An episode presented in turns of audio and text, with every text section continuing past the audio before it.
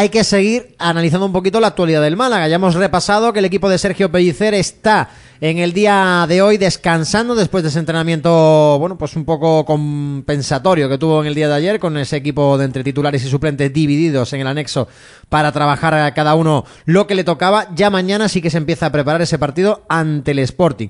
Un rival que viene de golear a Logroñés, que es de los mejores para mí de esta segunda división. Yo creo que este Sporting está dando la sorpresa porque es un equipo que quizás por nombre, volvemos a repetir lo que decimos de muchos equipos, pues no tiene grandes nombres, ¿no? El jugador quizás que más nos pueda sonar es Javi Fuego, ¿no? Y tiene ya 36 años, pero por ejemplo, Pedro Díaz, Graguera, estamos hablando de jugadores, Manu García, eh, Borja López, todos chavales, ¿no? Eh, Rosas, Guillermo Rosas, el lateral. Eh, en fin, gente que está, por así decirlo, abriéndose camino, pero que está haciendo desde luego una gran temporada y algunos más como Kumic, como Gaspar, en fin, eh, Milanov, jugadores, repito, muy jóvenes, 20, 22 años de media de edad, la que tiene el Sporting, que sí, que ha basado, es verdad, en dos pilares veteranos, tres si metemos a Mariño, lo que es ese equipo, ¿no? Porque está por ahí Babín y también está por ahí, como habíamos dicho, Javi Fuego. No parece a priori el mejor tramo de calendario, y os pregunto ya a todos, para sacar este esta pequeña crisis adelante, César, porque nos viene ahora el Sporting, viene el Rayo, viene el Mirandés, que no sé por qué, pero es un equipo que se nos da, se nos da rematadamente mal. Pero hay que sacarlos, ¿eh? el calendario es el que tienes. Sí, yo creo que no merece la pena ni siquiera mirar el calendario que te, que te llega cuando ya tienes delante al Sporting de Gijón. Ya llega el momento de preocuparte de, los demás, que no sirve de, mucho pensar en, oh, qué difícil los tres siguientes partidos a tenor de cómo está la clasificación. A mí la verdad es que lo del Sporting me sorprende, ¿no? Aunque no es la primera vez que lo hace. Ya en su día, cuando estaba sancionado por la liga, como está el Málaga, por ejemplo, estuvo la temporada pasada, fue capaz de sacar yogurines, como se les llama a los eh, canteranos de, mareo, y de conseguir el ascenso a Primera División, con además el presupuesto más bajo de la clasificación.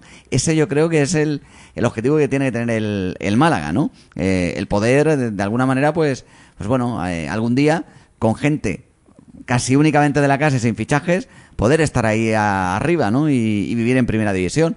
Pero bueno, eh, en esta temporada en concreto, pues el Sporting lo está haciendo francamente bien. Yo creo que efectivamente no era de los grandes favoritos, porque uno cuando mira cuáles son los equipos a priori con las plantillas más fuertes, veía el Español, el Mallorca, el, Almería, el, Rayo Vallecano, Girona, aunque con menos poder adquisitivo que, este año los equipos que han descendido en definitiva y los grandes que se quedaron fuera la temporada pasada por poquito, ¿no? Incluso hasta el, propio Real Zaragoza. Exactamente. Eh, ahí va. Entonces, no pensabas dentro de esas encuestas que se hacen que fuera, por ejemplo, el Sporting de Gijón uno de los equipos que estuviera ahí arriba, pero es que lleva toda la temporada. O sea, no es que sea flor de un día o que haya tenido un bajón y luego haya tenido de repente un subidón. Comenzó muy bien César porque las primeras cuatro jornadas las ganó sin encajar gol, hizo 12 de 12, era el líder.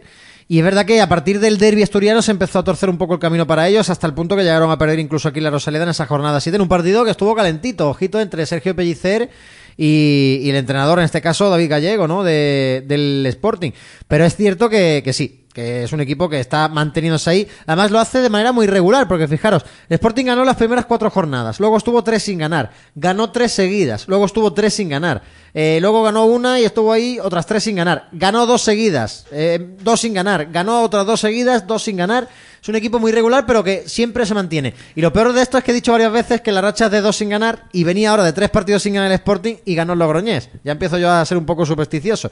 Pero es verdad que, llega un buen momento el Te gusta, ¿eh? supersticioso. Pues que ¿eh? sepas que no soy el único. Cuando termine la temporada contaré alguna de las supersticiones de Sergio Pellicer que me han dicho. Bueno, a mí, el, a mí el Sporting me encanta, ¿eh? sobre todo el delantero que tiene Yuca me parece un fuera de serie. Se le está quedando muy corta esta segunda división. ¿eh? También jugadores como Manu García con una tremenda calidad. En fin, el Sporting que para mí es eh, uno de los candidatos a ascender a, la Liga de Primera División. Un Yuca que la temporada pasada ya jugó en el Sporting, pero que solo hizo seis goles, lo que son las cosas. Este año le entra todo, ve la portería como si fuese una piscina. La temporada pasada hizo seis, ¿no? Pues esta semana pasada hizo la mitad de lo de la temporada pasada. Hizo un hat-trick allí en las Gaunas y es el máximo hmm. goleador de la categoría con 15 tantos. Es la principal amenaza del Sporting, que ya lo habéis dicho vosotros, tiene perlas futbolísticas, como puede ser el caso de Manu García, que es una de las perlitas, también dicho, de, de la categoría, y juegan en casa, están a 6 puntos del, del ascenso directo que lo marca ahora mismo el español. Así que el, el Sporting viene en muy buena racha y el Málaga tiene que seguir creyendo en esa en esa etiqueta de equipo visitante que está siendo de los mejores de, de la división. El tercero en concreto. Yo ¿eh? creo que el Más Sporting estará preocupado, ¿no? Nosotros estamos aquí hablando de que el Sporting ha metido cuatro en Logroñés y que hay que ver que están terceros o cuartos en la tabla y que qué susto, pero también el Sporting dirá, cuidadito, que viene un Málaga que lejos de la Rosaleda ya le ha mojado la oreja a alguno. Es cierto que si te pones a mirar los partidos que ha ganado el Málaga fuera de casa, eh, es a los de abajo, ¿no? Porque se perdió con el Mallorca, en Mallorca, se perdió en Almería, se perdió en Vallecas. Mm, Es verdad, vamos a ser sinceros. No se ganó tampoco ante la Ponferradina y en Ponferrada, que es el séptimo, y ya paro, ¿no? Porque ya bajando ya sería mucho. Girona, por ejemplo, sí que le ganamos y es el noveno. Pero bueno, ahí están los datos. Yo espero un partido de pocos goles, fíjate. Y espero un partido que se va a resolver. Y a lo mejor, fíjate lo que voy a decir, me la voy a jugar. Creo que este partido se puede resolver a balón parado y a favor del Málaga. Porque después de la tralla que ha recibido otra vez de nuevo la plantilla, de, de este, después de ese partido ante el Zaragoza, creo que los jugadores van a estar un poquito picados. Seguramente eh, también defiendan mejor, ¿no? Porque no es normal tampoco que en un partido los, go- los dos goles que concedas sean los dos eh, goles de cabeza, ¿no? Es demasiada casualidad, ¿no? Pero bueno, ahí está incidiendo mucho Sergio Pellicer en eso para alentar a los suyos y sobre todo eh, mantenerlos concentrados los 90 minutos, porque al fin y al cabo noto que este equipo pierde muchas muchas fases del partido esa concentración y bueno, eh, acaban eh, pasándolo realmente mal. Pues sí, a ver qué, cómo lo puede resolver Sergio Pellicer. No sé si pensáis como yo que este Málaga tiene un once tipo y que además necesitamos que en ese once tipo estén todos bien. Y necesitamos que Luis Muñoz mejore un poco, lo decía ayer en esa entrevista con los amigos de Área Malaguista en 101 Televisión y se quejaba un poco Lu- Luis Muñoz de que a lo mejor se le está midiendo este año con otro rasero, ¿no? Eh, pero bueno, Bueno, a ver, no es otro rasero, es que tiene más responsabilidades. Y él, y él lo debe entender así. O sea, no es que ahora de repente pues digas, oh, Luis Muñoz, ¿no? Ya me he cansado de él, ya, ya no sirve. El nivel que está demostrando Luis Muñoz, y él debe ser el primero en reconocerlo, no es el de la temporada pasada. Si no lo reconoce, tiene un problema. Porque no reconocería que efectivamente está por debajo de lo que se esperaba de, de él. Ha tenido muchas dificultades, no tuvo un verano en condiciones trabajando como debería trabajar, luego ha tenido algunas lesiones y algunas molestias físicas que también le han mermado el rendimiento, pero tiene que dar un paso adelante y tiene que ser el Luis Muñoz de la temporada anterior. El otro día marcó un gol, un golazo, que es el primero que marca como profesional en el Málaga, eh, ya lo había marcado como profesional en Copa, creo, pero bueno, se ha estrenado, además, insisto, con un tiro espectacular y eso debe ser la base para su crecimiento y para volver a demostrar que efectivamente puede ser el futbolista franquicia del Málaga y por eso se le han dado los galones que se le han dado. Pero claro, cuantos más galones tienes, cuanto más ganas, cuanto más importante eres dentro de la estructura del equipo, más se te tiene que exigir. No te puedes conformar con llegar hasta un 50 si tú eres capaz de dar un 70. Pues cuando ya has dado ese 70, se te va a exigir el 80. Y así hasta llegar al 100%. O sea, eso es lo que hay que hacer. No es que se le mire de otra manera diferente, sino que se le mira con el grado de responsabilidad que evidentemente él mismo se ha ganado. Porque tiene esa capacidad. Y tú a un tipo que puede sacar un sobresaliente no le vas a dejar que saque un aprobado raspado, ¿no? Pues con Luis Muñoz tiene que ser igual, no te puedes conformar con lo que dio el año pasado, que ya fue bueno. Tiene que darte más. Y todo lo que sea menos o quedarte estancado significa que no está haciendo lo que tiene que hacer. Pues sí, decía en este caso Luis eh, Muñoz, pues que le están pidiendo más, que es verdad que, que tiene más exigencia, pero que él sigue siendo el mismo, con sus compañeros, que el equipo cree que está unido y que además pues le sigue poniendo las mismas ganas, la misma entrega y el mismo sacrificio eh, que la temporada pasada. Es verdad que es una de las incógnitas, ¿no? Porque ha bajado ese rendimiento Luis Muñoz, no sé si es algo táctico, no sé si realmente afecta tantísimo el haber hecho la pretemporada Hombre, un después poco de- entre ahí en sustos, ¿no? Y Después de tantos meses, creo que no. O sea, ya tenido los tiempos suficiente como para ponerse en forma. Sí que lo que te puede mermar es que, por ejemplo, pues tú empieces a entrenar y de repente tengas que parar porque tengas una lesión muscular y vuelta otra vez a empezar. O porque tengas una molestia que no te terminan de, de abandonar. Vuelta otra vez a no poder entrenarte al 100%. Creo que no es el hecho de no haber hecho pretemporada. Eso podría ser excusa a lo mejor los primeros dos meses. Luego ya, cuando ya estamos en febrero y han pasado un montón de tiempo desde que comenzó la campaña y estamos hablando de que empezó en septiembre, ¿no? Eh, es que no, no Pero se eso puede. lo acaba notando un futbolista al cabo de toda la temporada. No creo que solo sean dos meses a partir y ya digas tú, no, ya como has cogido, has, jugado cinco o seis partidos seguidos, ya cuenta como una pretemporada. Yo creo que eso sí que Entonces influye vamos a perder todo el año. toda Antonio, entonces, ¿eh? entonces que pierdes todo el año y pierdes tres años más. ¿Qué tiene No, que ver? Es que en Vamos muchos casos hay muchos futbolistas que le han pasado. Pero- Eso es lo que me preocupa a mí, que pierde todo el año, ¿eh? Muchos casos de muchos futbolistas, como por ejemplo. Mm, a bote pronto, no sé. Vale, eh, pues ahora te digo, cuando tú haces una pretemporada, que es habitualmente un mes, esta te- pretemporada ha sido muy extraña porque todos los futbolistas han lo han pasado mal porque no han descansado todo lo que estaban acostumbrados. Sí, pero han estado entrenando con el grupo han tenido que volver. Bueno, entrenan con el grupo. Luis Muñoz no ha estado parado, no ha estado en su casa rascándose la barriga, ha estado entrenando. No es lo mismo entrenar que hacerlo en solitario que hacerlo con el grupo, es cierto. No es lo mismo jugar partidos de competición que no hacerlo, es cierto. Pero estamos hablando de que la liga empezó en septiembre. Luis Muñoz se incorporó al equipo en octubre. Para ya empezar a jugar partidos. Estamos en febrero. ¿Qué me estás contando? ¿Que después de cuatro meses de actividad grupal Entonces, ¿cómo te todavía no es que- capaz? No, Entonces- perdona. El problema de Luis Muñoz no es solo no haber hecho pretemporada. Lo he dicho. Que además ha habido parones por problemas, molestias musculares, por aquel parón que tuvo que hacer por la cuarentena de un contacto por el COVID, tuvo que frenar en seco y entrenar solamente en casa sin poder hacer lo que tenían que hacer. Ese es el problema de Luis Muñoz. No el de la pretemporada solo. bueno, la pretemporada es un problema Pero grande el de la- de esos pero, problemas. pero si hay un jugador, por ejemplo, que se incorpora tarde a la pretemporada y luego no tiene ningún tipo de inconveniente ni de problema físico y estamos en el mes de febrero, perdona que te diga, ese no es problema. Yo, yo la verdad es que tengo... El problema es que tenga yo creo parones. que un, conju- un conjunto de todo, porque no te puedes explicar que Luis Muñoz eh, en junio eh, hiciese lo que quisiese en el centro del campo del Málaga y ahora en febrero no, no pueda rendir bien. Son seis meses únicamente de, de separación, o sea que... No, pero es verdad que por la teoría de- Algo que sí que puede influir en, en el rendimiento de Luis Muñoz. Por la teoría de Juan Antonio me preocupo porque no es que le vaya a dar la razón, pero empiezo a pensar que a lo mejor puede ser eso, porque es que estamos en febrero, como tú bien dices César, y todavía no vemos a Luis bien. Pero vamos a ver, porque Luis es un caso específico de no haber hecho pretemporada y de haber tenido varios parones. me preocupa como malaguista que no lo vayamos a ver bien ya hasta el año que viene, el si es que caso, puede hacer la ejemplo, el pretemporada. caso, por ejemplo, de otros futbol, de otros futbolistas que no hayan podido hacer una pretemporada eh, en condiciones normales y luego no haya tenido parón y aún así se siga diciendo no, es que todavía sigue arrastrando lo de la pretemporada. No, lo siento. Esa no puede ser excusa. Lo de Luis, evidentemente, con todos los parones que ha tenido y el último fue el del tema este del, de la cuarentena, COVID, sí, la cuarentena que tuvo que tu- tener. que tuvo que, que parar.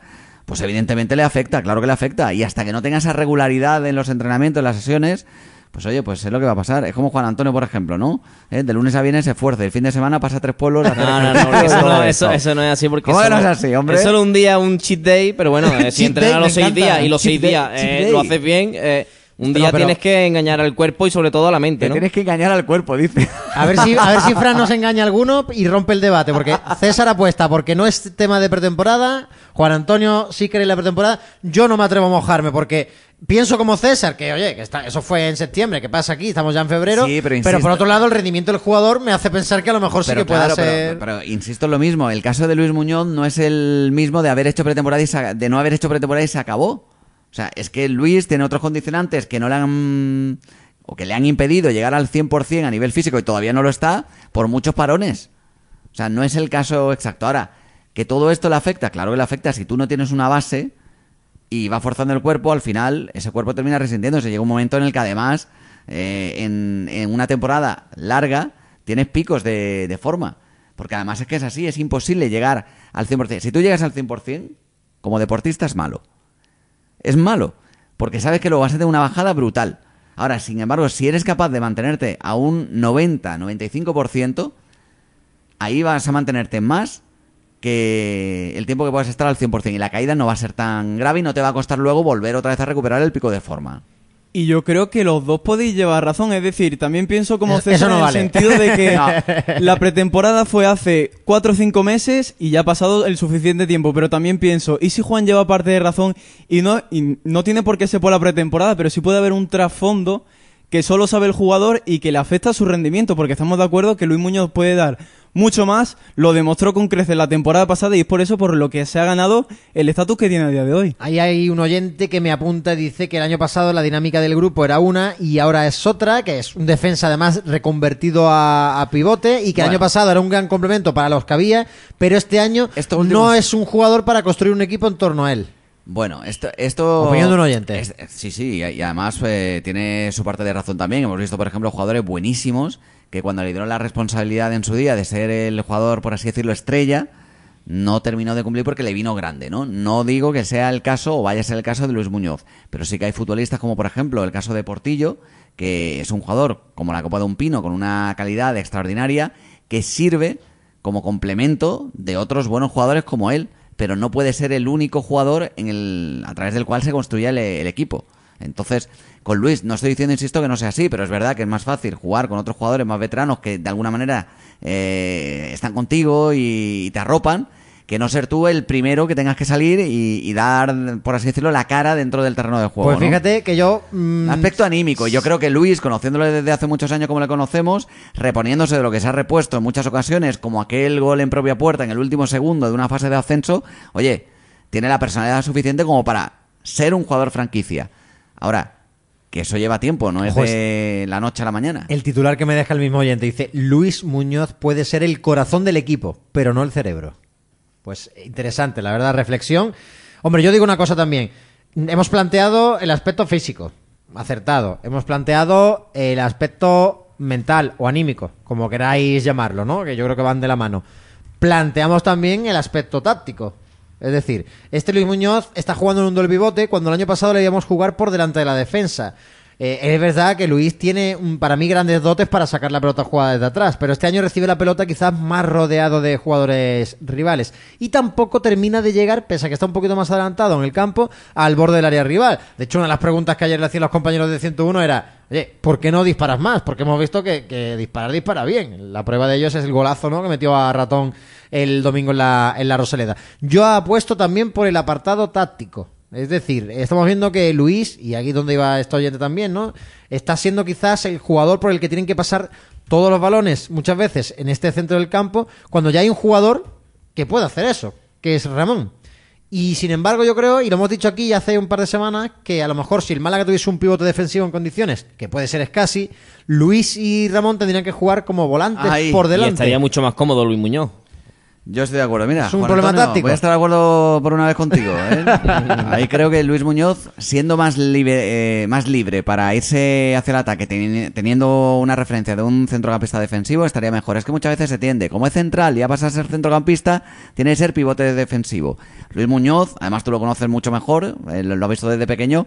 Nunca ha sido un defensa hasta que no estuvo prácticamente en el filial o en el juvenil y era, un del- del defensa, Málaga, era un defensa de meter 25 goles por Claro. temporada, ya me dirás tú. Es decir, Luis tiene la capacidad suficiente como para irse al ataque e incorporarse. Si no, a lo mejor con el tiro. Yo creo que ayer le salió un buen tiro, pero en la mayoría de ocasiones que ha disparado a portería tampoco ha estado muy fino, ¿no? Pero sí que es un jugador de incorporarse, de sumar al ataque y en definitiva de ofrecer otras alternativas. Lo que, lo que pasa es que muchas veces se engloba o se encasilla un jugador, como viene de la defensa, tiene que ser centrocampista defensivo por narices. Y creo que no, que Luis, siendo más libre, teniendo más libertad para hacer lo que quisiera, rendiría mucho más. Pues fijaos que yo también estoy de acuerdo. Mira por dónde, Ah, pues porque fiesta. Todos Pues entonces, no me gusta este debate, vámonos. No, está bien porque eh, eh, que estemos, porque yo creo que todos tenemos un poquito de razón. Una rueda eh, o una para que ruede por todos lados tiene que ser redondita, ¿no? Y yo creo que a lo mejor pues es un piquito del problema físico, un piquito del problema mental, otro piquito del problema táctico y son piquitos que se le hace a la rueda que lo que tienes que hacer es cuando te pasa algo así, por ejemplo, pues es llevarla a, un taller y que te la arreglen. No sé si hay un taller para arreglar a, a Luis Muñoz, pero Yo creo que lo que pasa con Luis Muñoz es que conforme el paso de los partidos cada vez le veo como más intención de coger la pelota, circular y tirar para adelante. Yo creo que ver al 8 de volante junto a Ramón y Alberto Quintana en un pivote puede funcionar. Sabemos que sabemos que el en fútbol el es muy Molinón resultadista no lo vamos a ver si- porque Alberto está fuera, Alberto Quintana. Bueno, sí, pero el, el día que esté bien físicamente, pero sabemos que el fútbol es muy resultadista y si el Málaga pierde ese partido se va a criticar eso. Pero ya hemos visto que a Luis Muñoz no le importa coger un pase de Cristian Rodríguez, irse de dos jugadores en un palmo de campo, levantar la mirada y clavar la pelota en la escuadra.